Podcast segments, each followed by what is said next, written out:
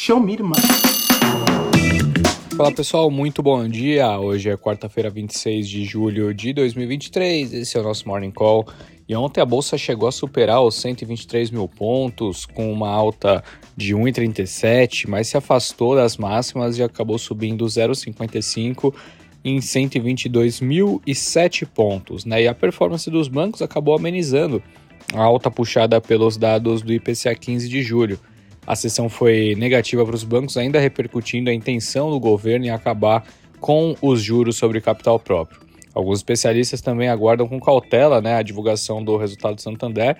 Saiu hoje pela manhã, tá? Eu não vou conseguir passar ainda é, para vocês porque está muito próximo do, do horário, mas assim foi possível já ver algumas leituras de pessoas dizendo que o resultado é, ficou um pouco aquém das expectativas, tá? Mas uh, darei mais detalhes em relação a isso ao longo dos nossos programas do Infomoney ao longo do dia, tá certo?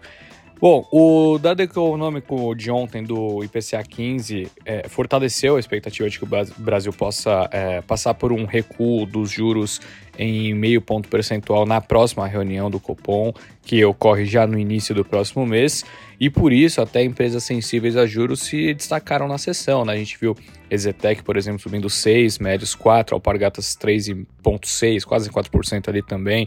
Né? E isso ainda somado ao fato de que ah, a gente viu algumas exportadoras de commodities se beneficiando após a China anunciar estímulos ao setor imobiliário.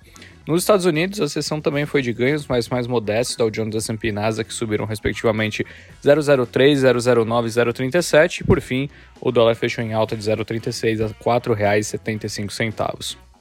Agora, nessa manhã, os índices futuros dos Estados Unidos e bolsas na Europa operam em baixa, mesma direção de fechamento dos mercados asiáticos, com investidores digerindo resultados de Big Techs e à espera da decisão de política monetária do Federal Reserve.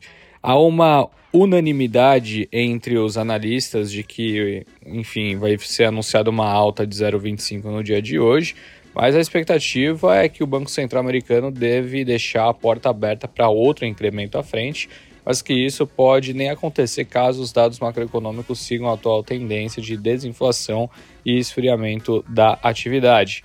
Por outro lado, a resiliência do mercado de trabalho ainda preocupa e coloca um risco né, de, de, de, alta, né, pelo menos de mais uma elevação na taxa de juros até o fim desse ano.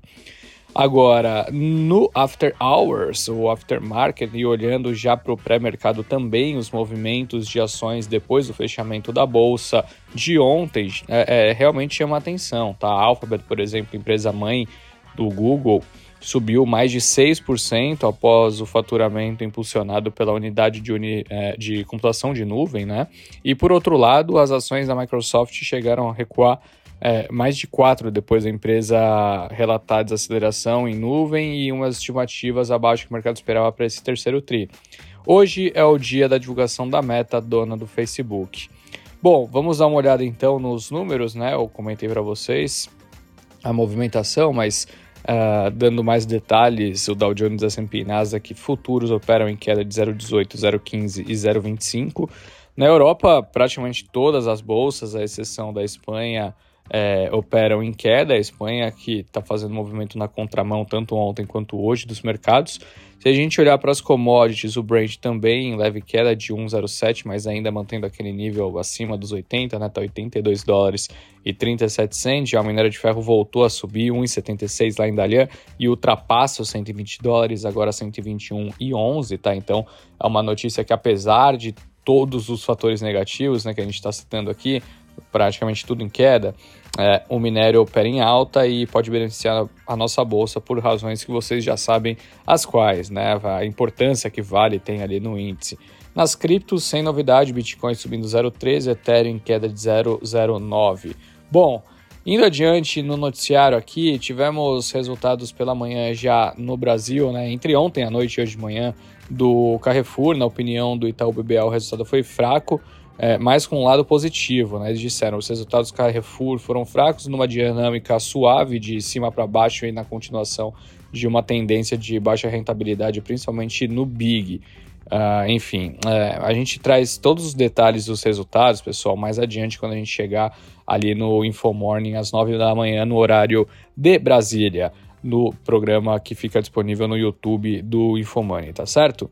Uh, então é isso que a gente tem que prestar atenção e além dos resultados de Google ter, é, é terem sido é, positivamente surpreendentes, enquanto Microsoft apresentou né, um, uma surpresa ainda um pouquinho mais pesada e isso se reflete na cotação das empresas, acho que vale a pena a gente prestar atenção, principalmente aqui, quando a notícia é diferente e quando ela assustou os investidores por muito tempo. E é o caso do PacWest, aquele banco de médio porte dos Estados Unidos que esteve no centro das turbulências que se abateram sobre o setor bancário nesse ano. Ele confirmou a fusão com o Bank of California Segundo o comunicado, o negócio resultará na criação de um banco de 36 bilhões de dólares em ativos e será sediado em Los Angeles, no estado americano da Califórnia. A nova empresa atuará sob o nome e a marca do Bank of California, tá certo? Então, é um temor a menos nos mercados e dessa vez não foi o JP Morgan quem levou.